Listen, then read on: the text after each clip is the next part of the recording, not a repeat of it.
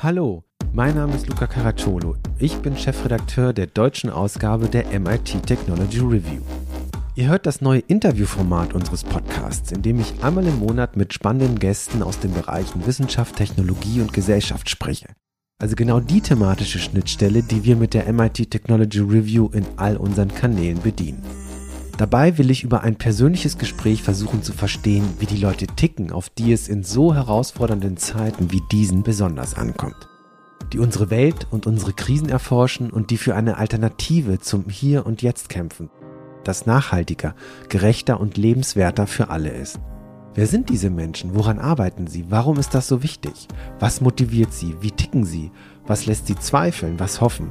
Wovor haben sie Angst? Und warum tun sie das, was sie tun? Unser Fachpodcast, in dem Kolleginnen und Kollegen aus dem Redaktionsteam Themen aus dem Heft vertiefen, wird fortgeführt, sodass Sie also ab sofort zweimal im Monat einen Podcast von uns hören werden.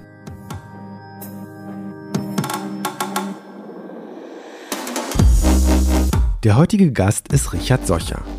Richard war einer der ersten Wissenschaftler, der neuronale Netze auf Sprache anwendete. Zu einer Zeit, als die meisten Professoren ihn für verrückt erklärten.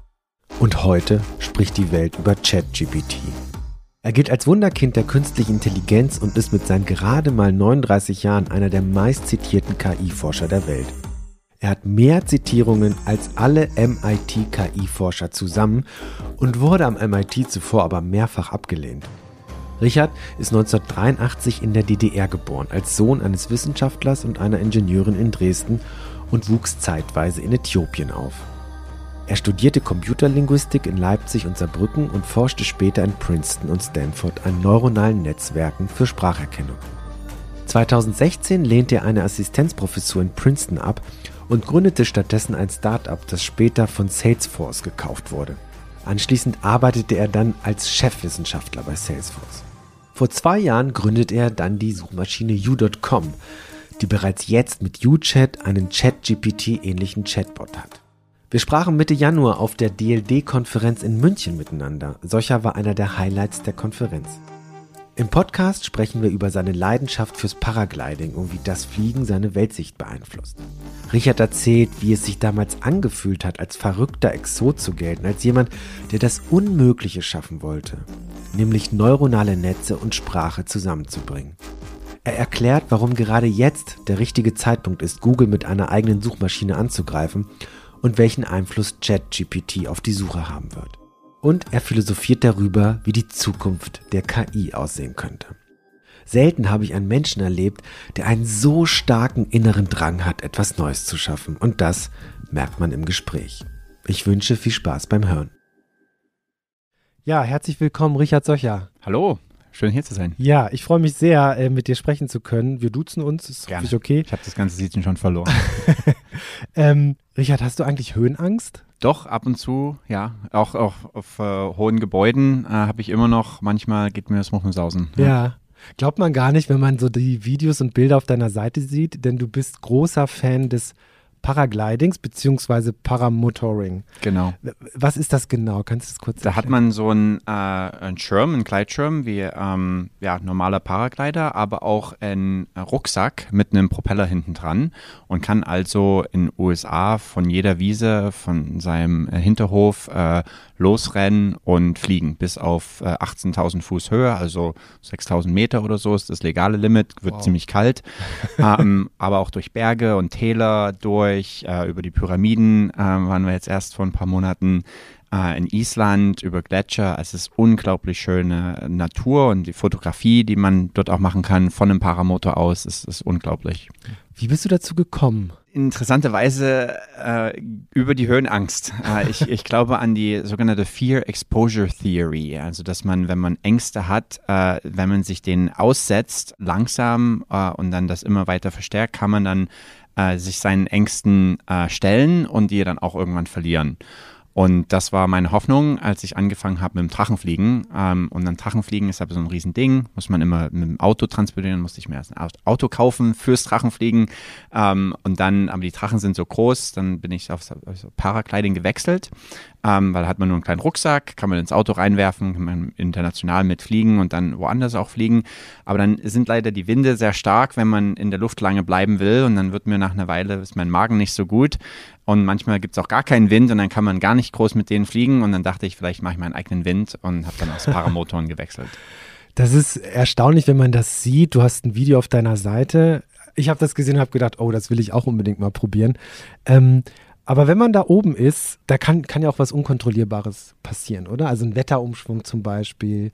Oder, oder. Also wie sicher fühlst du dich da oben? Manchmal, wie gesagt, äh, habe ich dann doch ein bisschen Panik, wenn, wenn das Wetter ganz schlecht ist und der Schirm äh, fast kollabieren würde und man muss dann sogenanntes aktives Fliegen machen, also stark bremsen, wenn der Schirm nach vorne fliegen will und dann äh, kollabieren will.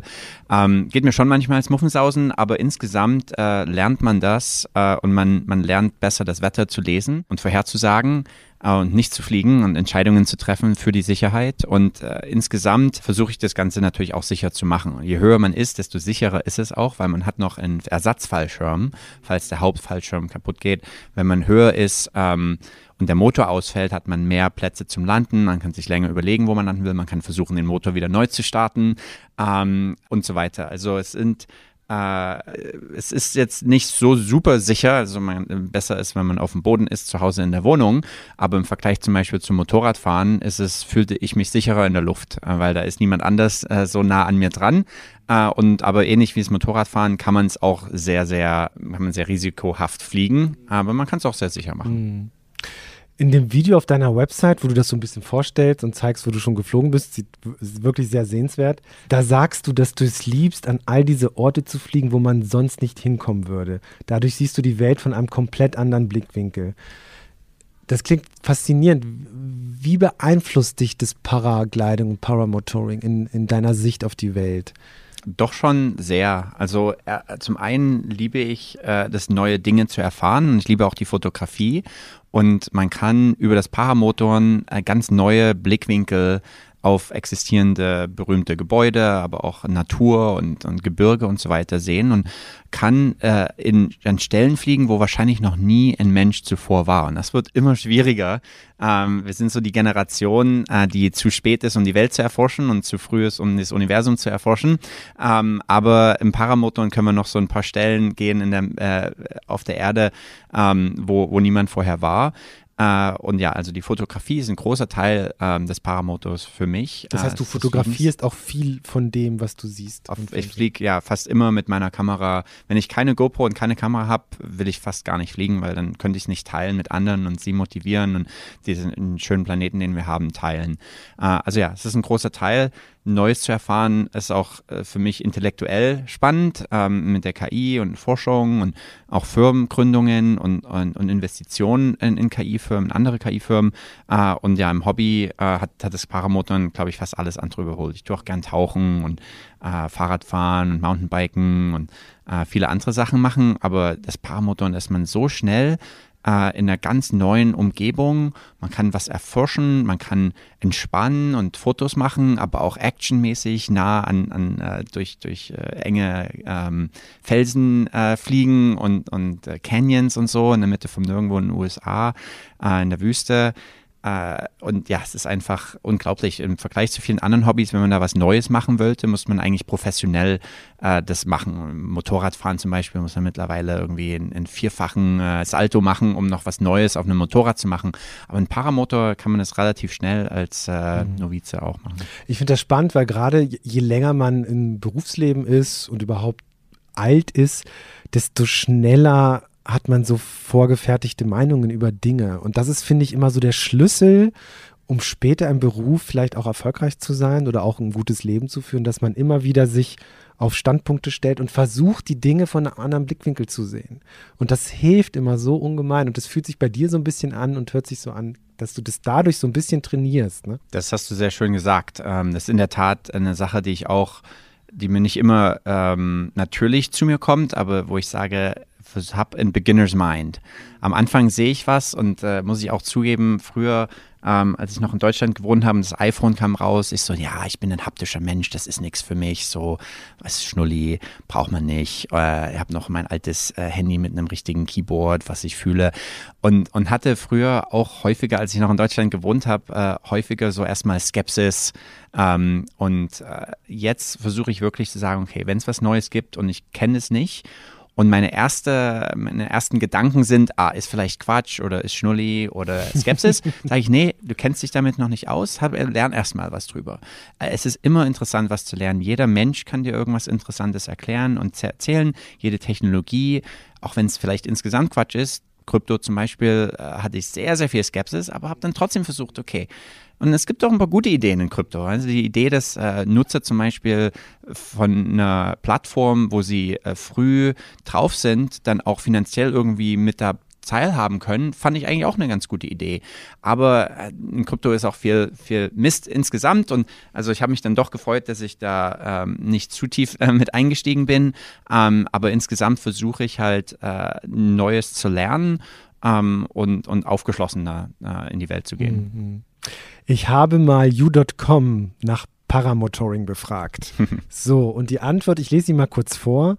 Paramot also ich habe gefragt, what is so special about paramotoring? Und die Antwort ist, paramotoring is an exciting and unique form of aviation that allows pilots to take to the skies with the power of a motorized paraglider. Also, was wir gerade schon gehört haben. Mhm. Paramotoring is a relatively new sport that offers pilots the freedom to explore the skies from a unique perspective. Hatten wir auch. It is relatively affordable compared to other forms of aviation and it offers the ability to take off and land in a variety of places, such as fields, beaches, and other remote locations. Wow. And additionally, paramotoring is a great way to get an up close and personal view of the world from a unique perspective in the sky. Wow. Da das ist U-Chat. Das ist ja. U-Chat, genau. Ja. Das ist die Magie von UChat.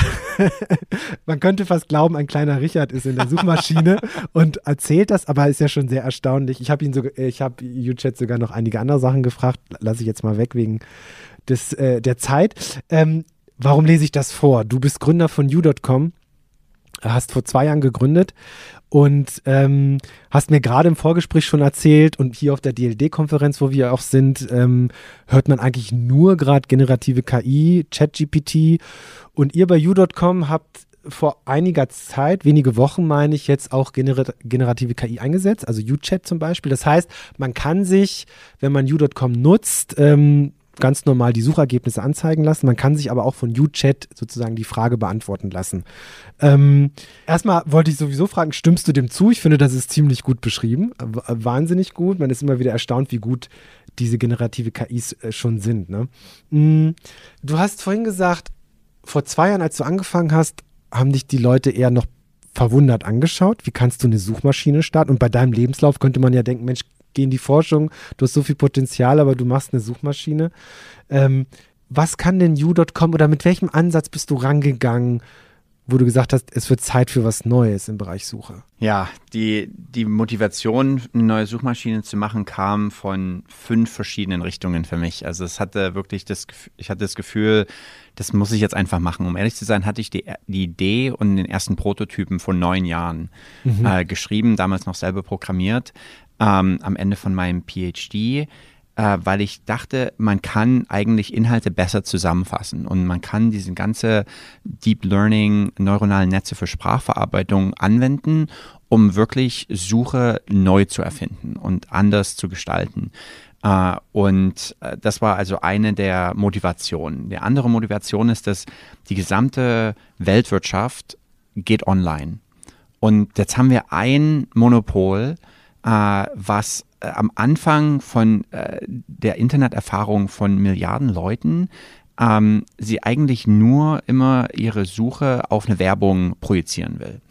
Und das kann einfach nicht die äh, finale Antwort irgendwie auf, äh, auf Suche sein. Das geht eigentlich nicht. Und dazu kommt noch, weil es ein Monopol ist, sind die Innovationen in vielen Quartalen und Jahren einfach gewesen, oh, statt drei Werbungen machen wir vier Werbungen am Anfang. Und das ist auch suboptimal. Ähm, und dazu kommt noch, dass, um dann noch weiter die Werbung effizienter zu monetarisieren, äh, dann auch noch die Privatsphäre unterminiert wird äh, ständig äh, und dann die Menschen auch keine Kontrolle haben ihre, über ihre Informationsdiät. Ich weiß nicht, ob es das deutsche Wort so im ähm, Deutschen gibt. Ich habe es in einem Interview gelesen, dass du davon sprichst. Genau, genau also wir, wir überlegen uns häufig, was wir essen, aber wir müssen uns auch überlegen, was wir an Informationen einnehmen wollen. Und äh, ich glaube, es ist wichtig, dass Menschen auch selber Kontrolle haben, äh, ob sie Reddit sehen wollen oder diese Nachricht und dann aber im, äh, gleich im Nachhinein auch andere Sichtweisen noch sehen auf der Suchmaschine. Und das ist, ähm, wenn man einmal eine, eine große äh, Scale hat, also viele Nutzer, äh, dann, dann kann eine Suchmaschine sogar auch Demokratie unterstützen äh, indem sie unterschiedliche Sichtweisen aufzeigt. Und das habe ich auch selber in den USA häufig gemerkt. Ich hatte meinen eigenen Bias und wenn man, man kann in den USA auf bestimmten Nachrichten sehen, ähm, wie äh, man implizit eigentlich manipuliert wird äh, und denkt, oh, die Polizei sind nur brutal. Die haben unglaublich viel Polizeigewalt. Was ist mit denen los? Die sind alle verpeilt. Oder wenn man sich eine andere Suche, äh, andere Nachrichten äh, nur anschaut, denkt man, oh, die Polizei ver verteidigt sich nur. Die anderen sind alle Idioten. Die schießen die Polizei immer an und, und die müssen sich natürlich verteidigen. Ähm, und je nachdem, welche Nachrichtenseiten man nur besucht, hat man eine komplett andere Sichtweise auf die Welt. Und als Suchmaschine hat man die Möglichkeit, den Menschen verschiedene Sichtweisen zu zeigen und vielleicht auch zu sagen, man weiß es noch nicht und, und so weiter. Also äh, das sind so ganz viele verschiedene Richtungen. Und dann natürlich kommt auch dazu, ich habe über zehn Jahre in der KI, in der Sprachverarbeitung geforscht und die interessanteste Applikation von KI ist in der Sprachverarbeitung, im Vergleich meiner Meinung nach still zu Computer Vision und anderen Bereichen, weil natürlich Biologie und so gibt es auch ganz viele interessante Sachen, können wir uns gerne auch später unterhalten. Aber Sprachverarbeitung ist super interessant und die interessanteste Applikation von Sprachverarbeitung ist eine Suchmaschine. Also für mich kam es irgendwie alles zusammen. Ich muss jetzt eine Suchmaschine machen. Und um ehrlich zu sein, ja, vor, vor zwei Jahren dachten alle, ich bin verrückt. Ähm, ähnlich auch wie am Anfang, als ich versucht habe, neuronale Netze in die Sprachverarbeitung zu bringen, auch, auch alle gesagt, das ist eigentlich Quatsch. Neuronale Netze funktionieren nicht, die skalieren nicht, die brauchen zu viele Daten. Du warst einer der ersten, die das gemacht haben. Und ja. alle haben dich für verrückt erklärt, deine Professoren zum Teil auch. Ja, viele, viele der, der Top-Professoren im Bereich Sprachverarbeitung, in den Top-Konferenzen ACL und EMNLP, um, ähm, Empirical Methods of Natural Language Processing und die Association for Computational Linguistics, die hatten so die zwei Hauptkonferenzen. Und da waren echt teilweise berühmte, hochzitierte Professoren, die mit rotem Kopf einfach gesagt haben, es macht überhaupt keinen Sinn, einen Satz in einen Vektor äh, zu projizieren, also eine Liste von Zahlen. Das geht ein, das macht einfach intellektuell keinen Sinn, es wird nie funktionieren und so weiter. Und ich so, nee, das werden wir aber trotzdem mal weitermachen, weil äh, es funktioniert einfach. Ja. Also und äh, anyway, also können wir noch auch drüber reden, aber es ist äh, super spannend und ich habe jetzt das Gefühl, ähnlich wie äh, in so 2012, 2013, als äh, mehr und mehr ähm, Forscher dann doch eingesehen haben, dass das, das funktioniert, äh, neuronale Netze für Sprachverarbeitung funktionieren können, haben wir jetzt ChatGPT und jetzt natürlich UChat von U.com, ähm, haben auch Leuten gezeigt, wow, man kann wirklich eine bessere Suchmaschine auch bauen. Und das freut mich natürlich riesig, weil ähm, als ich vor zwei Jahren angefangen hatte, ähnlich als Doktorand, äh, wusste man halt, das ist ein High-Risk, High-Reward-Szenario.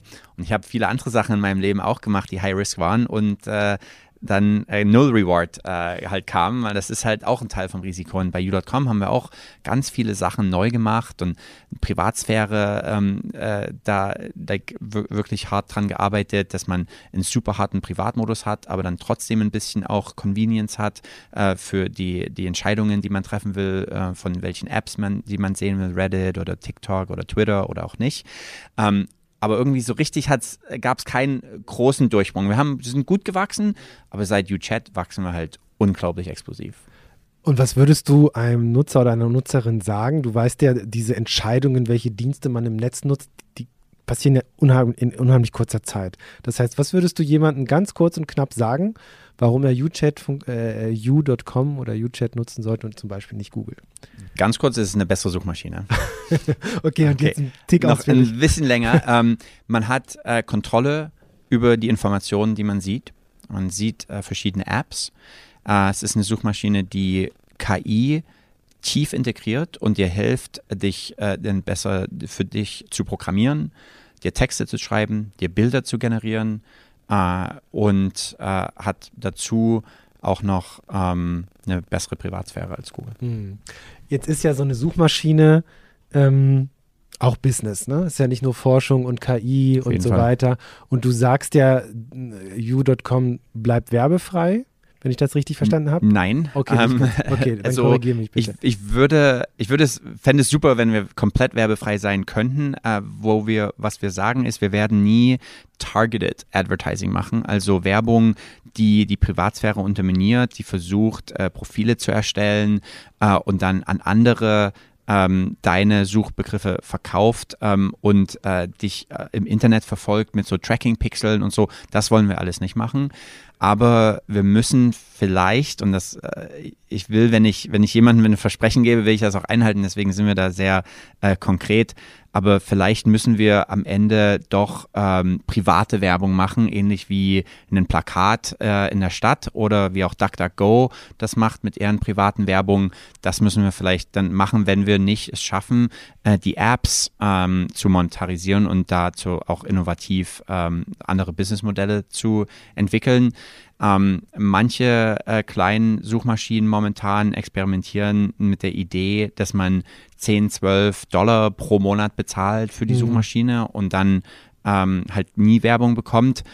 Keine von denen wächst sehr schnell. Es ist unglaublich schwierig. Alle wollen keine Werbung, aber niemand will für was bezahlen, was momentan kostenlos ich glaub, ist. Ich glaube, die Menschen sind 20 Jahre Google gewohnt, dass Google, das Suche einfach kostenlos Eben. ist. Ich meine, das ja. ist eine Welt, die ist ganz schwer zu ändern, glaube ich. Und dementsprechend, ja, wir werden es versuchen in anderen Wegen, dass man zum Beispiel Apps hat, wenn man sehr häufig ähm, einen Blog oder ein Essay oder äh, sowas schreiben will, ähm, dann kann man New Write benutzen und dann bezahlt man äh, ein, zwei Dollar für diese App, wie man auch ähnlich wie auf dem iPhone oder Android halt für Apps Geld bezahlen kann. Ähm, aber wenn das nicht genügend äh, ähm, Revenue, also äh, Einkommen generiert, dann werden wir vielleicht vielleicht diese private Werbung mhm. ähm, aktivieren, ähnlich wie DuckDuckGo. Mhm. Jetzt ist ja die Diskussion um ChatGPT äh, groß und ähm, achso, genau, vielleicht kurz die Frage, welche Technologie oder welches Sprachmodell steckt hinter UChat? Ist das was eigenes oder benutzt ihr da Technologien, die die schon da sind, Modelle? Uh, wir haben leider zu viele ähm, äh, Konkurrenten, die äh, nah hinter uns her sind und die gerne wissen wollten, äh, wie genau wir das äh, gemacht haben, aber können wir momentan leider noch ja, nicht. Okay, aber es ist nichts, was schon da ist quasi. Ihr habt selber was eigenes. Kannst du nicht momentan sagen. Ist okay, noch nicht, alles klar. ähm, Jetzt ist die Diskussion um ChatGPT groß und die Begeisterung auch, aber man muss ja sagen, äh, vieles von dem, was ChatGPT ausspuckt, ist halt einfach auch falsch oder nicht korrekt. Man kennt die Quelle nicht und und und. Ähm, Microsoft hat angekündigt, ChatGPT in Bing äh, einzuführen. Google hält sich sehr bedeckt. Da können wir auch gleich nochmal kurz drüber reden. Ist es nicht ein bisschen zu früh, schon diese regenerative KI quasi freizugeben und zu sagen, so, hier habt ihr das, weil, und das der Punkt, den Punkt will ich machen. Wir wissen ja, dass KI und KI-Systeme und gerade große Sprachmodelle, die auf unfassbar viel Daten trainiert werden, äh, die, eine Vielzahl dieser Daten kommen ja aus dem freien Internet. Und wir wissen, dass die Inhalte da natürlich auch viel Bias haben und so weiter. Du kennst die Diskussion. Jetzt macht, sagt ihr aber, naja, UChat könnt ihr benutzen, aber ihr werdet ja sicherlich auch Daten benutzen und auch wenn du es nicht sagen willst, aber andere tun das ja auch. Also wenn jetzt Microsoft ChatGPT in Bing einbaut, dann ist das ja genau das Gleiche. Ist das nicht zu früh? Müssen wir nicht noch ein bisschen aufpassen? Das ist eine super Frage. Ähm, also zum ersten, die generative KI hatten wir schon seit, seit circa zwölf Monaten ähm, in, in U.com. Und am Anfang äh, haben wir die in Apps reingebracht, zum Beispiel Code Translate. Du kannst erst ein Python-Programm äh, und willst das in Java oder C übersetzen. Ähm, so, das hatten wir schon. Ähm, Code-Generierung, du willst eine Funktion haben, findest es nicht auf Stack Overflow in unserer App ähm, auf U.com, die Stack Overflow App oder Geeks for Geeks oder was auch immer. Ähm, und äh, willst willst eine KI, dass die das für dich programmiert. Oder du willst die KI haben, die dir einen Essay schreibt oder einen Blogpost, so dass du anfängst mit was.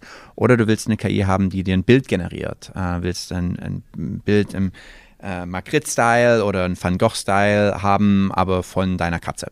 Äh, und dann äh, macht ihr das. Äh, und in dem Sinne hatten wir schon sehr viel verschiedene äh, generative KI.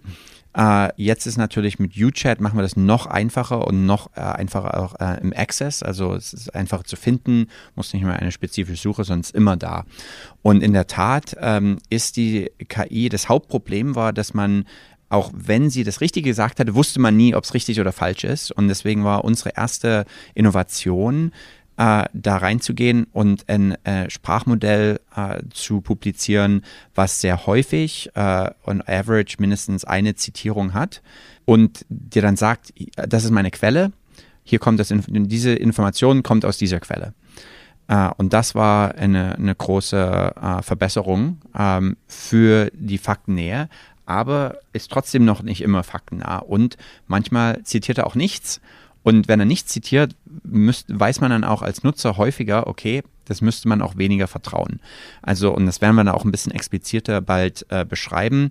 Ähm, und wir lernen halt ähm, darüber, äh, dass äh, man den Output äh, von so einem Sprachmodell äh, unterschiedlich äh, vertrauen kann, je nachdem, wie viele Zitierungen und Quellenangaben es mitbringt. Das ist das Erste. Kurze Zwischenfrage, das heißt, äh, ich habe das ja auch gesehen, das heißt, wenn man UChat was fragt, hat man manchmal eine Zitierung, einen Link genau. oder zwei, manchmal aber auch nicht. Ne? Genau. Das heißt, ihr wollt so eine Art, weiß ich jetzt nicht, Stufenmodell Confidence, einführen. Ja, genau. Levels. Okay. Ja. Mhm. ja, okay. Mhm. Genau. Und dann, dann sagt man so, ja, das ist wahrscheinlicher wahr. Also das ist das erste, die erste Innovation, die wir machen. Die zweite Innovation, äh, die in den nächsten paar Wochen rauskommt, ähm, kann ich leider nicht mehr so detailliert beschreiben, aber wir wollen das mehr multimodal machen und, und noch mehr der restlichen Suche und unserer Plattform integrieren. Mittlerweile kann man auf unserer Plattform, kann jeder eine App auch implementieren, ganz leicht, die dann auf der Suchmaschinenseite angezeigt wird weil es ist momentan halt so ein Monopol, wo keine Firma, kein Entwickler hat äh, Zugang und kann Suche verbessern. Und wenn man irgendwann mal Google wirklich ähm, äh, viel, viel besser sein will in ganz vielen verschiedenen Suchen, in verschiedenen Ländern und so weiter, muss man das weiter öffnen. Ich mache manchmal die, ähm, die Parallele, stellte das iPhone vor, als es rauskam, aber es hätte nur Apple-Apps erlaubt. Wahrscheinlich trotzdem besser gewesen als ein altes Nokia-Handy oder so. Aber es wäre nicht so gut gewesen, weil es hätte kein YouTube gehabt und kein Zoom und kein TikTok und kein Instagram und so weiter. Und das macht Google zwar nicht bei Android, weil bei Android mussten sie gegen das iPhone ankämpfen, dann mussten sie noch offener sein, aber bei der Suche haben sie das Monopol und deswegen können sie komplett geschlossen sein. Und äh, da ist also das Ziel, dass wir diese Apps äh, mehr und mehr integrieren äh, in, in der auch UChat äh, Experience. Und die anderen ähm, Innovationen, da kann ich leider noch nicht äh, drüber reden, das ist noch zu lange raus und das, ähm, ja, äh, die Ideen will ich jetzt auch nicht der Konkurrenz geben. Aber wir werden das auf jeden Fall weiter verbessern. Und man muss auch, du hast auf jeden Fall recht, also die Sprachmodelle momentan sind zum Beispiel am schlechtesten, wenn es um Personen Fragen geht. Also die meisten Menschen, wenn eine neue Suchmaschine kommt, tun sie erstmal sich selber nach sich selber suchen. Ähm, und das machen wir sehr gut auf äh, u.com proper, also wo man, wir haben eine TikTok-App, eine Facebook-App, eine LinkedIn-App und so weiter und haben auch einen Social-Tab, wo man wirklich alle verschiedenen ähm, Social-Accounts von jemandem leicht finden kann, die alle natürlich publik sind, ähm, aber halt nicht so leicht zu finden sind auf normalen Suchmaschinen.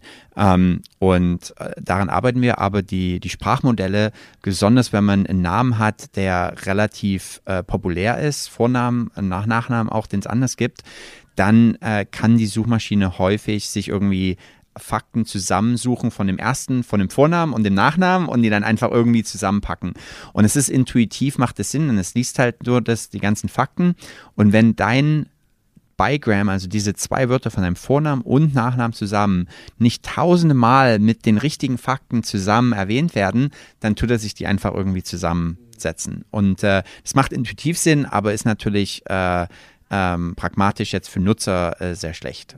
Und da, da aber, das werden wir auch in den nächsten paar Wochen um einiges verbessern. Das heißt, du hast Vertrauen da sozusagen über so ein, eine Einstufung, eine Kenntlichmachung von und Informationen. Verknüpfung, noch tiefere Vertrauen. Verknüpfung in die restliche Suche, dass wir das noch weiter machen können. Da gibt es jetzt momentan Experten, die sagen, oh, diese Technologie geht nicht für das und das.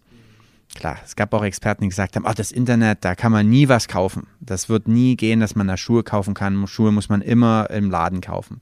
Es ist alles Quatsch. Es ist halt einfach die, die fehlende Kreativität von manchen Experten, zu, die Technologie zu sehen und dann sie einfach zu verbessern und statt äh, darüber zu lamentieren, wie schlecht es funktioniert, ist natürlich wichtig, ist auch wichtig für uns zu sehen, okay, wo geht's, wo geht's nicht, dass wir wissen, wo wir was wir machen können. Aber spannender ist es halt einfach dann, die Technologie zu verbessern. Hm. Was ist mit Google? Also ist natürlich jetzt für dich eine schwierige Frage, weil du greifst Google an. Es gibt andere Suchmaschinen. Es ist erstaunlich, wie viele so ein bisschen aus dem Boden geschossen kommen. Kleine, agile Teams, die gestern im Panel mit dem CEO von Nivea oder Niva ist auch eine Suchmaschine. 50 Leute sind das. Dein Team wird jetzt auch nicht so riesig sein. Und dann hat man so einen Giganten wie Google mit Zehntausenden von Leuten. Es heißt, es hieß immer, Google ist führend in der KI. Ähm, und irgendwie hat man das Gefühl, hm, also wo steht Google eigentlich? Ne? Also äh, sie beschwichtigen so ein bisschen, sagen, naja, alles, was jetzt mit äh, generativer KI passiert, wir sind da sehr vorsichtig, weil wir so viel Verantwortung haben. Das kann ich auch nachvollziehen bei dem Marktanteil, den sie haben. Aber trotzdem, gefühlt hätte man von einem ganz klaren Fast-Monopolisten schon viel früher darauf Antworten erwartet. Wie siehst du Google gerade? Ja, die hatten auf jeden Fall einen 3 zu 0 Vorsprung und jetzt sind sie irgendwie hinterher. Ähm, insgesamt hat Google wegen seiner Monopolstellung ähm, äh, die Möglichkeit, viele Innovationen zu ignorieren. Uh, und das haben sie die letzten zehn Jahre auch gemacht. Also es, die Hauptsuche ist ähnlich wie als sie angefangen haben. Klar, da kommen jetzt ein paar Chat-Apps, aber die Hauptinnovation, wenn sie halt mehr Geld verdienen wollten im nächsten Quartal, ist halt nochmal eine Werbung mehr zu schalten. Und wenn man jetzt, ich kann mir so richtig vorstellen, wie die äh, in den Meetings sitzen und sagt einer, okay, was machen wir dieses Quartal, was so ein bisschen äh, uns mehr Geld macht, was innovativ ist. Ähm, und dann kommt einer an und sagt, hey, ich könnte die, die ersten drei äh, Werbungsstellen ersetzen mit so einer coolen KI, die voll äh, hilfreich ist und die Fragen beantwortet für die Nutzer. Und er so, hm, okay, hm, dann haben wir nur noch ein, zwei Werbungen dahinter. ähm, machen wir erstmal 80 Prozent weniger Geld. Ähm, unser Aktienmarkt äh, geht runter, wir verdienen alle weniger, vielleicht müssen wir 30.000 Leute entlassen. Ähm, hm, okay, dann gibt es noch andere Ideen.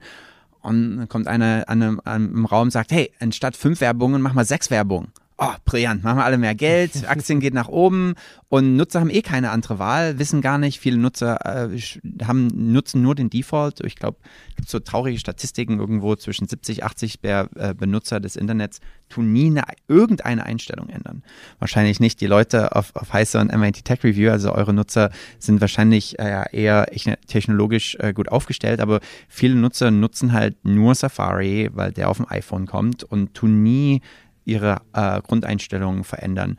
Und äh, das weiß Google, deswegen bezahlen sie 15 Milliarden Dollar jedes Jahr an äh, an Apple, damit sie der Default bleiben und haben halt das Monopol. Und da können sie halt sagen, ja, fünf oder sechs Werbung machen wir nur Geld, Nutzer bleiben eh da, weil es keine Alternative gibt oder sie nicht wissen, dass es Alternativen gibt.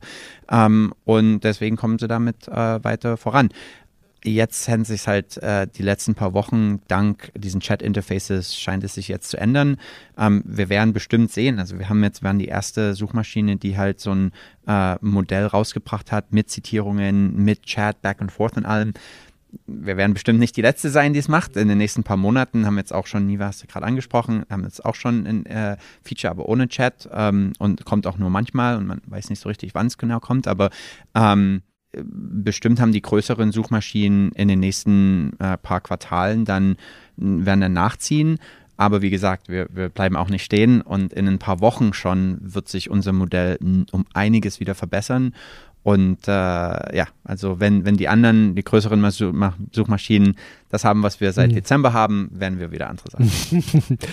Äh, das ist die einzige Sache, die man hat als ja, Startup. Man muss, man kann schneller sein. Aber was würdest In, du? Classic Innovators Dilemma, was die haben. Ja, was würdest du denn, wenn jetzt jemand von Google, sagen wir mal, der Pinchai selber kommen würde und mal mit dir einen Kaffee trinken würde und sagen würde, Richard, hör mal zu, was würdest du an meiner Stelle jetzt bei der Suche ändern? Was würdest du ihm sagen? Nichts, ist alles super, mach weiter so, wie es geht. okay, das willst du nicht verraten, wenn ihr das selber implementieren wollt. Aber genau, gerade aus dieser Position, dass Google eben diese Marktführerschaft hat seit Jahren und die Suchmaschine aber mittlerweile, also technisch funktioniert sie ja immer noch also sehr, sehr gut. Das Problem ist, das Interface ist einfach schwierig geworden. Ne? Also man weiß ja, dass fünf, sechs äh, Treffer einfach nur Werbung sind. Und, und danach kommt die ganze SEO-Sache. Ja, hm, genau. Also Search Engine Optimized äh, Mikroseiten die nur darauf spezialisiert sind und möglicherweise auch generative KI mittlerweile benutzen, um einfach nur bla bla zu schreiben, damit du danach auf eine Werbung klickst. Und die haben halt so, äh, so schnulli Businessmodelle, wo sie lernen, äh, entweder SEO zu machen oder auch selber Werbung zu kaufen, um sich dann weiterzuleiten auf eine äh, noch teurere Werbung. Also da gibt es eine ganz äh, bescheuerte, komplette Industrie, die halt nur darauf äh, draus ist, äh, billig ähm, Internet-Traffic zu bekommen und den dann äh, leicht teurer weiterzuleiten oder weiter zu verkaufen. Und, und das, die haben halt so lange auf Google optimiert auch, dass die das Google auch so teilweise ruinieren, und äh, das Problem für Google ist, dass die Google-Leute auch häufig Werbung machen äh, mit Werbung, die gar nicht auf google.com oder google.de ist, sondern auch im Rest des Internets. Das heißt, die haben auch ein, ein suboptimales äh, Optimierungsprinzip, weil sie ja trotzdem mit diesen SEO-Mikroseiten auch noch Geld verdienen. Und deswegen haben sie nicht so eine Riesenmotivation, das gesamte System umzukrempeln und den Nutzern wirklich wieder Kontrolle zu geben über die Informationen, die sie haben und die sie aufnehmen können. Und das ist halt Classic Innovators Dilemma. Also klar, man, man, macht sich weiterhin Sorgen, wir müssen schnell weiter innovativ sein, wir können uns nie auf unseren Lorbeeren ausruhen als, als kleines Startup, aber äh, es scheint so, dass mehr und mehr Nutzer jetzt wirklich dank auch diesen Chat-Interfaces sehen, wow, man könnte eigentlich besser suchen. Das ist ja, wenn man so ein bisschen weiterdenkt und man sieht diese unfassbaren Mengen an Daten, die im Internet sind. Man hat Sprachmodelle, die daraus mittlerweile chatfähige KIs, die wirklich erstaunliche Ergebnisse produzieren, äh, bauen. Und du hast mal gesagt, ich lese mal ein Zitat von dir vor aus dem Forbes-Artikel, ne? also warum du eigentlich zur Computerlinguistik mal gekommen bist. I always liked math and languages. Math is beautiful, abstract, it might be true in a thousand light years. Fand ich sehr schön. Language is the, is, is the most interesting manifestation of human intelligence. It's what makes us most unique in the animal kingdom. Those two are best combined in linguistic computer science, also Computerlinguistik. Und wenn man jetzt auch gerade berücksichtigt, wie viel passiert, in wie kurzer Zeit. Ich finde ja immer erstaunlich, die Leute sagen, ja, aber die ChatGPT und so, das ist zum Teil sehr dumm, was da wiedergegeben wird, aber trotzdem, wir stehen ja am Anfang, ja. Ähm, wie weit werden wir eines Tages kommen bei der Nachahmung der menschlichen Sprache durch Computer? Was glaubst du? Weil du hast ja diese Un Das kommt diese sehr stark Un auf den Zeitrahmen ja, an. diese Universalsprache des Universums, Mathematik, und dann hast du aber den Menschen und seine Sprache. Kriegt man die irgendwann so zusammen? Und was kommt dann bei raus? Ja, das ist also je nachdem, welch, in welchen Zeitrahmen wir reden. Ähm, wenn wir ganz Science Fiction reden, dann sehe ich keinen philosophischen, theoretischen, äh, ingenieursmäßig äh, basierten Grund, äh, dass wir niemals eine, eine sehr intelligenten, ein sehr intelligentes System entwickeln, was intelligenter ist als, als wir Menschen. Äh, es ist nur eine Frage von, hat es genug Compute, ähm, hat es die richtigen Zielsetzungen, kann es irgendwann seine eigenen Ziele setzen ähm, und äh, hat es ja, ähm, genügend Daten, äh, um es zu trainieren zu können oder Simulation oder eine Kombination aus all dem. Ähm, und äh, da, da wird sehr viel, sehr viel auch in den nächsten Jahren passieren. Ich glaube, diese Intelligenz äh, muss gar nicht immer auch so aussehen und agieren wie eine menschliche Intelligenz. Das ist, glaube ich, meiner Meinung nach noch ein bisschen eine fehlende Kreativität von, von manchen Experten, aber natürlich in äh, Science-Fiction-Autoren auch, äh, ist auch anders. Ähm, und Hers ist meiner Meinung nach auch ein ganz guter Film ähm, äh, darüber.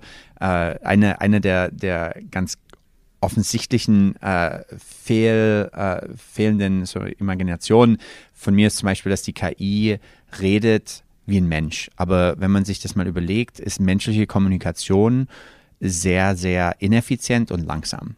Wir haben äh, nur einen serialen äh, seriale Möglichkeit, äh, Sprache zu verstehen und zu produzieren. Wir können also nur wirklich eine, ein Dialog gleichzeitig äh, zuhören, einem, einem Dialog gleichzeitig zuhören und nur, nur ein Wort reden im, im Moment. Aber eine KI könnte mit einer anderen KI 50, mit über 50.000 parallelen Kommunikationssträngen äh, kommunizieren.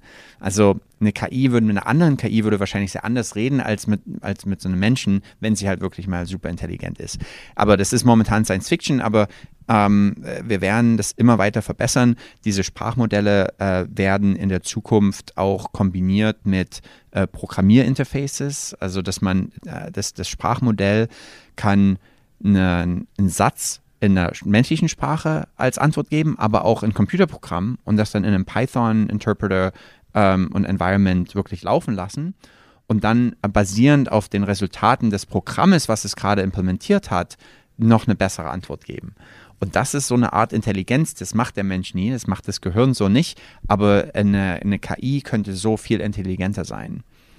Und also ja, also es wird, es wird super spannend. Die nächsten paar Jahre werden immer mehr Jobs von der KI beeinflusst, immer mehr Industrien verändern sich und letztendlich wird sich die gesamte Kondition der Menschheit ändern. In dem Sinne, wie auch vorherige Technologien es verändert haben, äh, Mensch zu sein.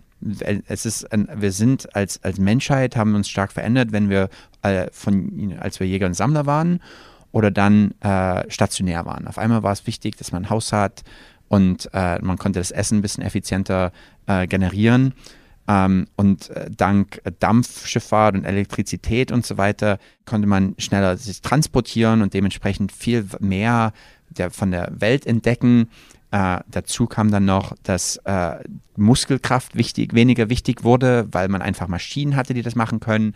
Ähm, und wenn man vor 150 Jahren oder 180 Jahren, glaube ich, war es, haben über 95 Prozent der Menschen in äh, Landwirtschaft gearbeitet.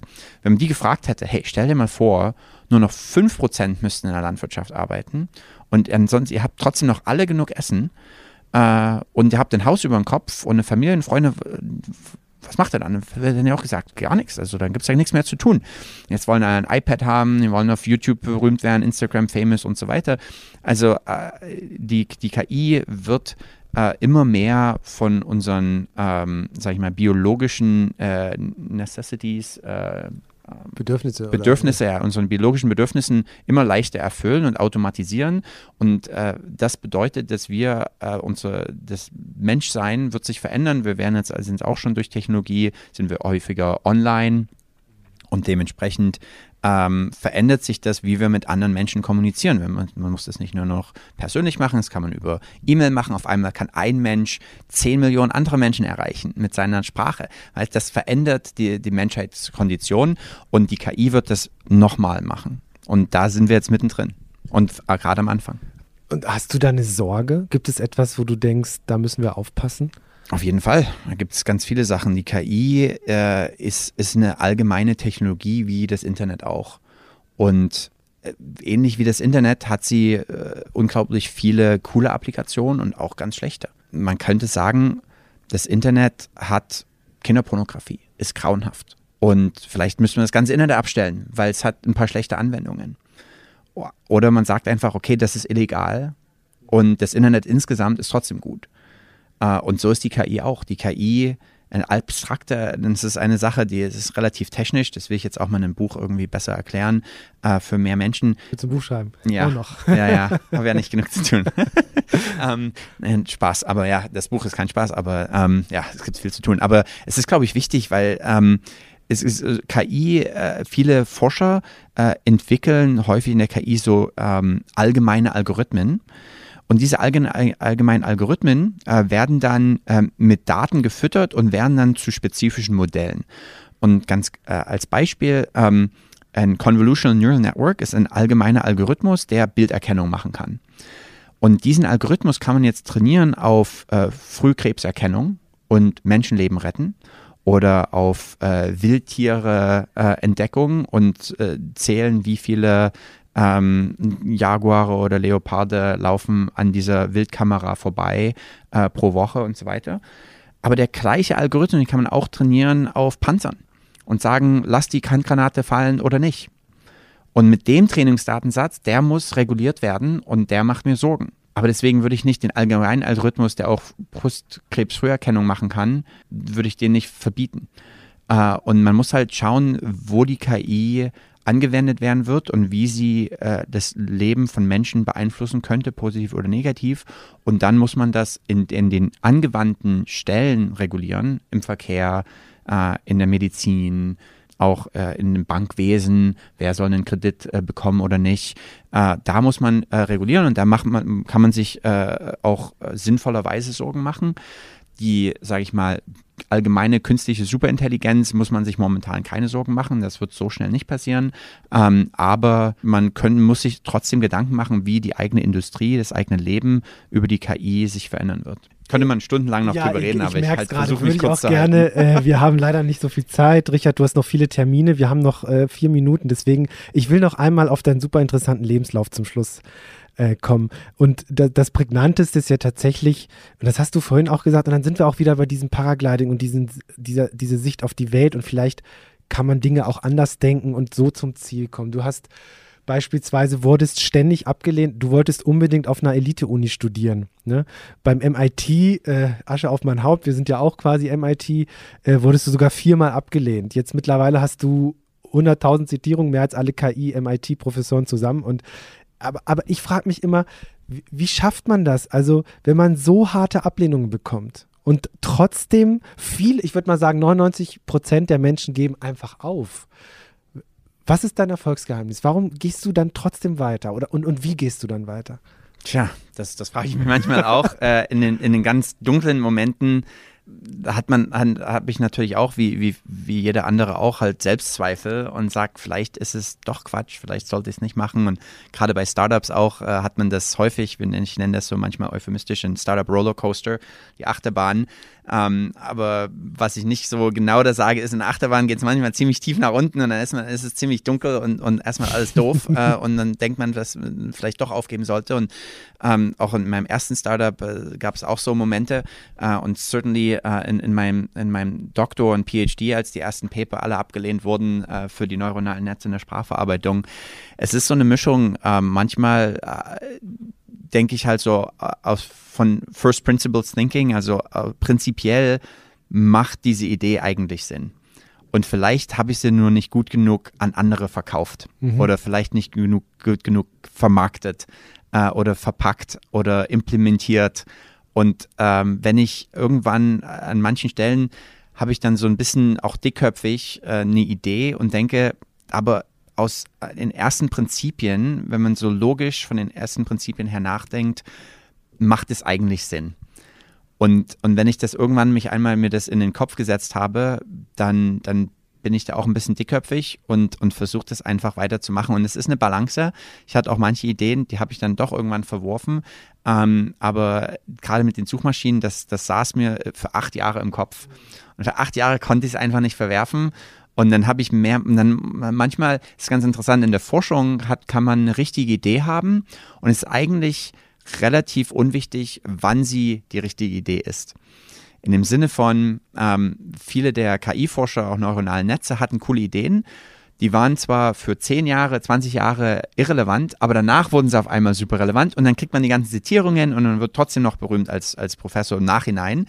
Währenddessen in einem Startup, wenn man eine gute Idee hat, aber die zu früh ist, ähm, dann ist man trotzdem als Startup tot und dann äh, hat man kein Geld mehr und dann ist das Startup zu Ende. Ähm, aber man muss also die richtige Idee auch zur richtigen Zeit haben. Und deswegen äh, fand ich meiner Meinung nach die Idee von, von der Suchmaschine war auch, glaube ich, die richtige Idee vor acht Jahren, aber die Zeit war halt noch nicht so reif. Und dann, aber nach acht Jahren dachte ich, jetzt ist es trotzdem reif genug und dann nochmal ein, zwei Jahre später jetzt wirklich so weit. Aber ja, es ist so ein bisschen eine Mischung aus Dickköpfigkeit, äh, harter Arbeit und äh, nicht aufgeben. Und ja. Ideen, die da sind und nicht weggehen, vielleicht auch dann irgendwann doch anzugehen. Ja? Und dann einfach zu versuchen zu verbessern. Und man muss, es ist natürlich eine Balance. Äh, ich will jetzt niemandem sagen, hey, du musst dir für acht Jahre dich alleine in deinen Raum setzen und dann deine Ideen arbeiten. Es ist auch wichtig, die Ideen an den Mann zu bringen. Ich habe äh, an viele verschiedene, meinen ersten ähm, vor acht Jahren nochmal meinen ersten äh, Prototypen, hatte ich zwei Menschen gezeigt, meinem, meinem Vati und meinem jetzigen Co-Founder. Wir hatten zufälligerweise damals in, äh, bei Stanford gearbeitet und mein Vati fand es super, aber ich dachte, okay, das ist mein Vati, der, der liebt mich, deswegen mag er alles, was ich mache. Ähm, aber äh, auch unsere erste Suchmaschine jetzt als, als Firma haben wir halt sofort, als noch richtig schlecht war, ähm, haben sie trotzdem gleich an ein paar Nutzer gezeigt und ihnen gesagt, das ist momentan das größte Problem. Ihr habt nicht mal eine Wettervorhersage. Zack, haben wir eine Wettervorhersage implementiert. Und dann das nächste. Ihr habt nicht mal einen Aktien-App. Zack, haben wir die Aktien-App implementiert. Und dann, und das, das, und das hat aber auch dann erstmal acht Monate oder so gedauert, dass wir diese ganzen Mindestanforderungen von der Suchmaschine implementiert haben. Und jetzt haben wir endlich genug von diesen ganzen Mindestanforderungen, die halt die Leute wollen, weil es Google auch hat. Und jetzt können wir endlich neu, richtig innovativ was machen auf dieser Basis. Okay, Richard, die Zeit ist abgelaufen. Letzte Frage, kurze Antwort. Was, wenn du weißt, dass du nicht scheitern könntest, was würdest du als nächstes tun? Das ist eine sehr gute Frage, die ich so noch nicht bekommen hatte. Lustigerweise wahrscheinlich genau das, was ich momentan mache. Das habe ich mir auch die ganze Zeit gedacht. Ich wollte es nur noch mal von dir hören. Ja, Suchmaschine ähm, und dann investieren auch in andere coole KI-Startups und Ideen, äh, denen anderen helfen und dann äh, irgendwann mal in der Zukunft auch äh, die Sprachmodelle für Proteine zu generieren, weil das wird die gesamte Medizin verändern. Das war Richard Socher. Vielen Dank fürs Gespräch, Richard. Vielen Dank, super Fragen. Danke.